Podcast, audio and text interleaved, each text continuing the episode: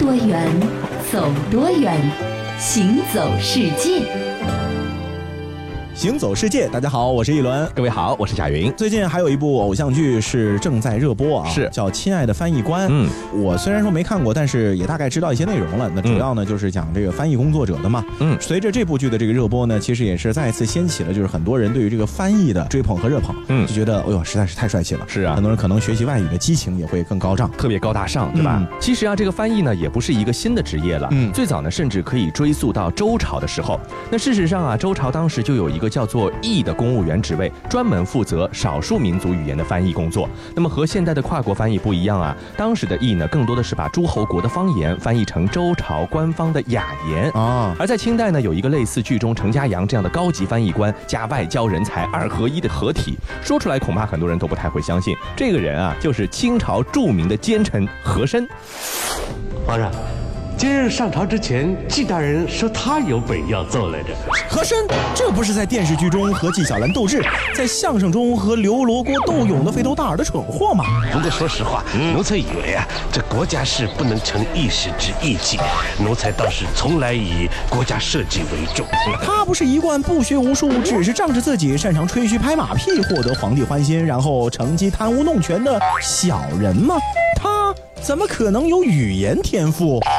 哎，如果很多人都这么认为的话，那可真的就是被影视演绎的形象给骗了哈。这和珅呢，在民间流传的形象呢，确实不咋地。主要呢，还是因为他是一个大权臣，弄权腐化，把持朝政，把清代中期的官场搞得是乌烟瘴气。就这点而言呢，此人的确不是什么好货色。但是俗话说得好啊，大奸大恶之人，往往也有大智大才。所以说，在和珅身上就得到体现了。他呢，不仅是个外语人才，而且还是当时乾隆朝拿得出手的唯一能够。精通多门外语的外交人才。对，其实和影视剧里面王刚演的这个和珅啊，给人的印象出入最大的呢，首先就是和珅呢，其实属于美男子，嗯，他的这个相貌呢，应该说是很出众的。是，我觉得类似于现在的这种小鲜肉级别的外相啊，是。而且呢，他除了长得帅，人呢也是相当的聪明。嗯，据说啊，和珅年轻的时候是一个学霸，嗯，博学强识。后来呢，甚至啊，他精通汉满蒙藏四门语言。嗯，在乾隆当皇上的时候。呢，虽然说满朝文武呢也不乏很多的有用之才，是，可是能够一个人精通四门语言的，其实也只有和珅一人。没错，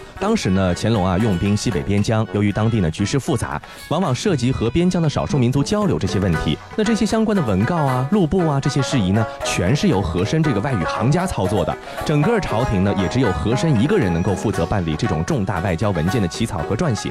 由此可见，他的语言造诣可真的是不凡的。嗯，你比如说，在乾隆四十五年。也就是一七八零年之后，基本上和珅就把负责接待朝鲜、英国、安南国，就是现在的越南、暹罗国，也就是今天的泰国、缅甸以及南掌，今天的老挝这些国家的使臣的任务呢，全部交给了和珅，让他来全权负责和这些国家的外交官进行对话。那在乾隆五十七年，就是公元一七九二年啊，历史好的朋友可能都想起来了，嗯在这一年呢，清政府迎来了一个中西外交史上的重大事件，就是马加尔尼访华。那当时呢，这个马加尔尼带领的英国使团呢，一共浩浩荡荡的也很多啊，大概是八百多个人，希望呢是和大清朝呢建立一个正常的邦交关系，能够进一步的扩大对华贸易啊。那么这个呢是清朝外交史上第一次有如此重大的一个外事活动，而且英国其实那个时候就已经属于世界强国了。嗯，虽然说清朝人不这么认为，是事实上确实如此。对，那么所以呢，乾隆皇帝呢看到一个遥远的、庞大的规模的使团来呢，其实也很重视，嗯，就指派了和珅作为咱们清政府接待的一个总负责人。诸位先生，按照我大清规矩，见到吾皇万岁，定要按照三跪九叩的规矩行礼觐见，还望诸位谨记，切勿错漏。什么？三跪九叩？想得美！我们最多按照觐见我大英帝国陛下的单膝下跪的礼节，向皇帝陛下行礼。另外，按照本国规矩，我们还要行稳手礼。胡闹！尔等也太不懂礼数了。三跪九叩乃我全国上下均要遵守的铁律，任何人不得违抗。尔等说的文守礼不雅轻浮，怎可登大雅之堂？不行就是不行，连双膝下跪都不行，更别说三跪九叩了。好了好了，依我看，双方也不要再争执了，我去向陛下请旨，看看此时如何为好。陛下，依奴才看，此次觐见非同小可，万不可因为礼节之事而节外生枝。奴才以为，双方不如各退一步，我大清不必让他们三跪九叩，同时那亲手背的礼数咱也就免了。这样一来，双方可都有台阶下。甚好，就依何爱卿所言吧。遵旨。那在这次外交交往当中呢，和珅是获得了马加尔尼极高的评价，认为他啊是保持了他的尊严和身份，态度呢也是和蔼可亲，对问题呢认识也是尖锐深刻，不愧是一名成熟的政治家。从这个评价来看呢，和珅还可能会懂英文的，嗯，甚至呢对西方礼节也略知一二。而在此次的外交活动中呢，和珅的外交才能呢可以说是发挥的淋漓尽致，既维护了大国的尊严，也没有失任何的礼数，让英国人挑到刺儿。从这个角度来看，和珅还真的能够算得是一名亲爱的翻译官。不过，这也难以掩盖他的种种劣迹，尤其是他的清朝第一巨贪的这顶帽子。没错，也不会因此而翻过来。是我们说啊，以前啊，什么外交啊，或者说是在一些正式的场合呢，一般都是男人出面。哎，尤其是中国古代，对啊，你压根儿啊就听不到几个杰出女性的名字。没错，好像好男儿志在四方，女孩子呢都是属于待字闺中的这个大家闺秀啊，这个大门不出二门不迈的。是，哎，有的时候。呢，你想见一面呢，基本上还得隔着帘子之类啊。是，那到底说这个中国古代的女子真的是足不出户吗？我们来看一看这个问题怎么来看啊。那么由于古代农业社会物资呢是极度贫乏的，平民的家里呢光靠男性劳作其实没有办法维持生计，家中的妻女呢也必须要参与各类的生产活动的，所以说也是不可能终日是足不出户。嗯，能够让家中女性成员做到大门不出二门不迈的呢，往往都是一些富有的上层阶级，但是呢其实。也远远没有我们现在想象的那么夸张。对，而且其实历朝历代女性啊，生活习惯还都不一样。是，比如说这个唐代的时候啊，嗯，这贵妇出行场面是最为壮观。是啊，甚至比男的还要夸张啊。比如杜甫在他的名作《丽人行》里面就描绘了当时富贵家门的女性出门时候的场景。是在唐初的时候呢，富贵人家的女性出门呢，往往是要披戴遮掩，嗯，不能够以面示人的。嗯，但是到了唐开元年间啊，这个风气渐渐的更开放了，女性出门啊，她不仅仅是坐着轿子出去了，还可以骑着马出去哦。而且这骑马的装扮啊，特别的硬朗，特别的帅气。是头戴胡帽，亮装露面哦，就化着妆就出来了。是。然后呢，比如说那个时候这达官显贵、有钱人家的女孩子这么一出来呢，嗯，民间就争着模仿了。嗯。呃，甚至啊，还有的女性骑马的时候啊，她干脆不穿女孩子衣服，穿男孩子的衣服，就跟花木兰一样。是啊。那么这些记载都充分的说明，其实，在唐代呢，不论是阶级的高低，社会上的风气，对于女性出门。出行这件事儿呢，是没什么束缚的。是的，到了宋代的时候呢，女性出游呢仍然是非常普遍的。不过啊，宋代的社会风气比唐代呢有些趋于保守。你比如说，唐代中期啊，贵妇人出游呢，她是不加掩饰的，盛装露面这种情形呢是比比皆是。这种情形呢，在宋代就非常的少了。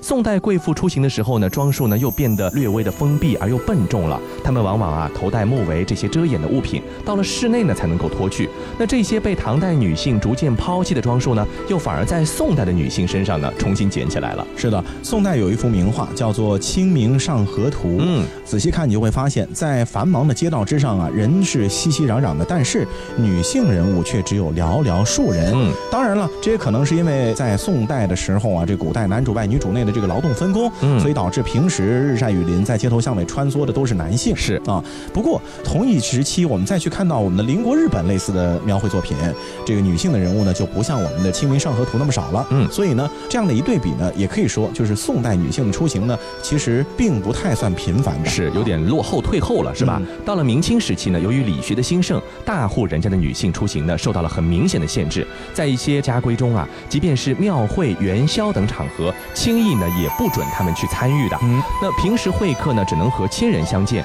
如果有陌生人造访呢，也绝对不允许抛头露面的。不过这些限制呢，也仅存于部分大户人家，不能作为明清时期妇女出行状况的普遍代表。也就是说，可能小门小户呢，他们呢因为生计的关系，不得不出门，是对吧？不过啊，明清两代总体来说对待女性的这个态度呢，确实不如之前开放，嗯，好像是越来越保守，越来越闭塞了。是在明代，江苏地方的官府呢就曾经禁止妇女游山，嗯啊，就是不能旅游。是啊，清代呢类似的规定呢也更加层出不穷了。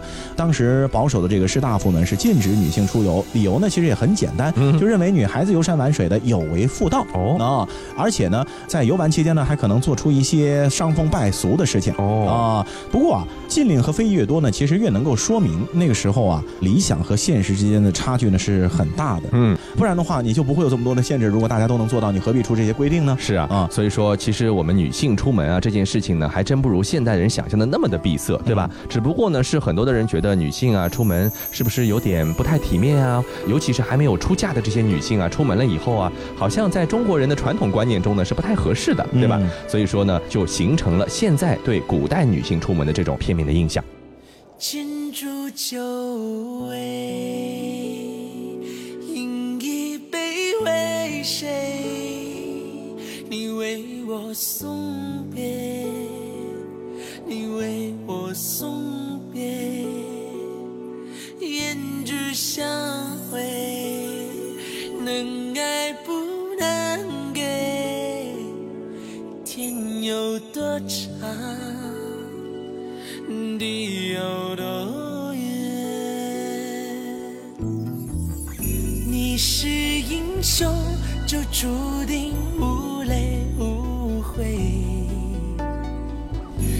笑有多危险，是穿肠毒药。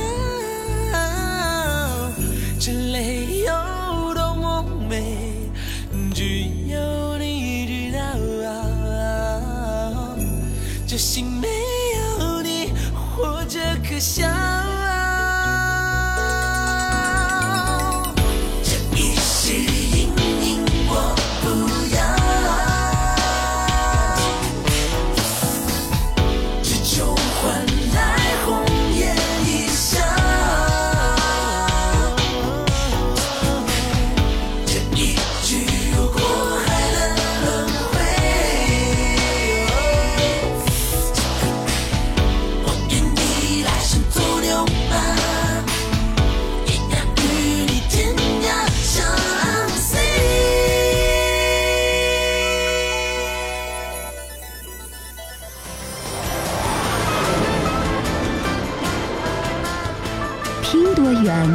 走多远，行走世界。欢迎继续回到《行走世界》，大家好，我是一轮，各位好，我是贾云。哎，我们说完了女性的话题啊，接着我们要来聊一聊，还是一部女性可能比较喜欢看的电视剧。嗯啊，这是一部由漫画改编的日剧，名字呢叫做《白天的澡堂酒》。嗯，这个呢就是和钱汤，也就是澡堂还有酒文化呢，有着非常紧密的联系了。嗯，那么这部片子讲述的是男主角啊，他是一位广告公司的业务员，他呢一直业务垫底，经常呢在工作时间借着跑业务的名号呢，到钱汤，也就是澡堂啊，去偷懒打混。啊故事表达了他啊，说即使内心对翘班呢有所愧疚，但是呢，仍然没有办法抵御钱汤的这样的一个诱惑。其实啊，不光是对男主角是这样，对于很多的日本人来说，钱汤文化呢有着无穷的魅力。可是这个魅力到底是从何而来的呢？首先，其实洗澡这件事情啊，在生活习惯不同的地方、嗯，不同的民族、不同的时代呢，都有不一样的含义和解释。嗯，比如说洗澡或者。说沐浴，在日本呢，其实就有着一个宗教上的意义，嗯啊，因为日本人认为说这个洗澡呢，可以表现出对于神的一种感谢，嗯，那么同时呢，也有卫生保健方面的一个功能，嗯啊，清洁啊、活血呀、治病疗伤啊，洗完之后的清洁感和清爽的感觉呢，也能够使你的这个身体有一个感官上的恢复，嗯，所以说在日本呢，洗澡其实更是一种生活方式，嗯，一种娱乐的至高的一种享受。是，那么从江户时代以来呢，钱汤就深受日本人的。的喜爱可以说已经成为了日本文化的一部分，有些钱汤呢甚至被列为了有形文化遗产。因为日本人啊是把这个热水称之为汤的。嗯那么你要到公共澡堂去洗澡，就得交钱啊。所以说这样的公共澡堂呢，就慢慢慢慢的被叫做了钱汤。对啊，不过在日本洗澡其实也不是一件太奢侈的事情。是，比如说在东京都里面，每一次洗澡呢，基本上交一个四百五十块日元呢，就能够享受一次身心的大舒畅了。对，算下来也就二三十块人民币。对的啊不过呢，和在家泡澡不一样。嗯去公共浴室洗澡呢，首先有一个更宽敞舒适的空间。嗯而且呢，公共浴室的空间里面啊，大的浴槽墙壁上呢，通常还有大的壁画，图案是各式各样的，但是呢，大多都是风景画，而且题材呢，绝大多数都是表现富士山的。嗯所以呃，也有这样的说法，就是说，在日本公共浴室澡堂里面的这个富士山壁画，已经是成为了一种日本澡堂的特征了。嗯，几乎在日本各地的浴场之内，我们都能够看到，就是一边洗澡一边遥望富士山，当然是壁画的场景了。没错。老婆大人，咱们这钱汤的生意最近似乎不太好，你说该怎么办呢？你这笨蛋，你问我有什么用？你不会去问问客人，他们对我们的钱汤有什么不满意的地方？我问了呀，可是我觉得他们说的一点儿都不靠谱。哎，你看啊，我们的浴室天天打扫，非常干净，水也烧得热，这还能有什么不满意的？可有些客人觉得我们的澡堂里的墙壁上空荡荡的，太单调了，这不瞎扯吗？你还真是个榆木脑袋。我觉得客人说的不错。你想呀，到我们这里来泡汤的，都是想舒缓舒缓筋骨、放松放松心情的。要是边看着墙壁上的画儿边泡澡，心情岂不是更好啦？哎呀，还是老婆大人说的对，哎，就这么办。依我看，咱们就把富士山画在这澡堂里，您看如何？嗯，可算是聪明一些了。我也觉得不错。这富士山风景好，又开阔纯净，让人感觉很舒服，一定管用。你赶紧去找画师来画富士山吧。好嘞。那有了这幅画以后呢，这家钱汤呢就开始生意红火了起来。于是啊，这同行们是纷纷效仿，因此各地的澡堂里面都画上了富士山。那随着富士山壁画呢为钱汤带来的经济效应，各式的商业广告也由此诞生了。在当时的电视和广播还没有普及的时代啊，作为当时普罗大众聚集的钱汤这样的一个场所，对于广告媒体其实是有很大的宣传效果的。对，一九六零年代啊，是钱汤的一个全盛时期了。嗯当时东京都内呢有二十家广告代理和专属的钱汤画家数十人。嗯，那么随着家庭当中浴室的普及以及健康中心和超级钱汤的开设，普通钱汤的数量呢就开始呈现着急剧下滑的一个趋势。没错，嗯那钱汤繁盛的时候呢，这邻舍啊关系融洽，充满着人情味儿，人和人之间呢有一种相互联系、密不可分的连带感。不少的老人对钱汤呢也是有着一份怀旧的情结的。那随着日本钱汤的衰微呢，也引起了当地很多有识之士的担忧。各地的政府部门也是从钱汤呢设计翻新啊、媒体宣传啊、促进地域交流等方面呢，来想方设法的要延续这个钱汤的文化。对，那么泡澡呢是日本人的一个非常喜欢的一个文化，很享受呃很啊享受。那么说来习惯的话呢，呃，我们中国的不同的地区呢，其实也会有一些因地制宜的不同的这个习惯。是比如说在一些地方，像台湾地区啊、海南啊、广西等等啊，嗯啊这些就是偏热的地方呢，是当地人都会有一种嚼槟榔的习惯。没错，那么其实啊，你有没有发现啊，不管是台湾、海南还是广西这些地方呢，虽然说是有嚼槟榔的习惯，可是却比不上一个省份，那就是湖南人啊。湖南人其实可以说是现在最喜欢吃槟榔的一个省份了。嗯，那么有一个统计说啊，台湾地区呢大约百分之十有嚼槟榔的习惯，而湖南人嚼槟榔的比例呢达到了百分之三十八点四，其中三十到四十岁的年轻人群呢更是超过了一半，达到了百分之五十点三六。那海南的槟榔产量虽然说占到大陆地区总产量的百分之九十五，但是本省的鲜果消费呢还不足百分之一。那余下的绝大多数都去哪儿了呢？被制成干果送到湖南去了。对我去湖南旅游的时候，我还真尝过槟榔。槟榔的感觉呢，就清清凉凉的。嗯关键是什么呢？就是你吃了之后啊，你的这个喉部会有一种异物感。我觉得有一种窒息感。哎，呃，就觉得这里好像卡着一个什么东西一样是是啊。但是据说你如果天天吃，吃多了就习惯这种感觉了。哦离开它你还会觉得不舒服。哦，有点哎成瘾了，对吧呃总？而言之，我不觉得吃槟榔有多爽、多开心的啊！嗯不知道为什么湖南人这么爱吃。嗯那么说到这个湖南吃槟榔的传统呢，主要呢是发源于湖南的湘潭地地区。嗯，而湘潭的地理位置呢，在湖南呢是属于中部腹地，啊，身处内陆。它本地呢其实是不产槟榔的，而且啊，距离槟榔的主产地海南也不近。嗯啊，那为什么他们比生活在产地的人们更喜欢吃槟榔呢？而且作为槟榔热的唯一的孤岛，湖南人嚼槟榔的方法也迥异于世界之流。绝大多数地区呢，食用的槟榔啊，都是鲜果搭配搂草和这个石灰，只有湖南人嚼的呢，是多种调味料长期卤制过的槟榔干果。许多成品槟榔啊，甚至含有芝麻、葡萄干，更像是一个精加工的甜品。没错，感觉是的。那其实早在魏晋南北朝时期呢，中国人就已经学会了嚼槟榔了，有这个习惯的养成了。历史文献对于湘潭槟榔习俗的最早记载呢，是出自清代嘉庆年间刊刻的一本《湘潭县志》。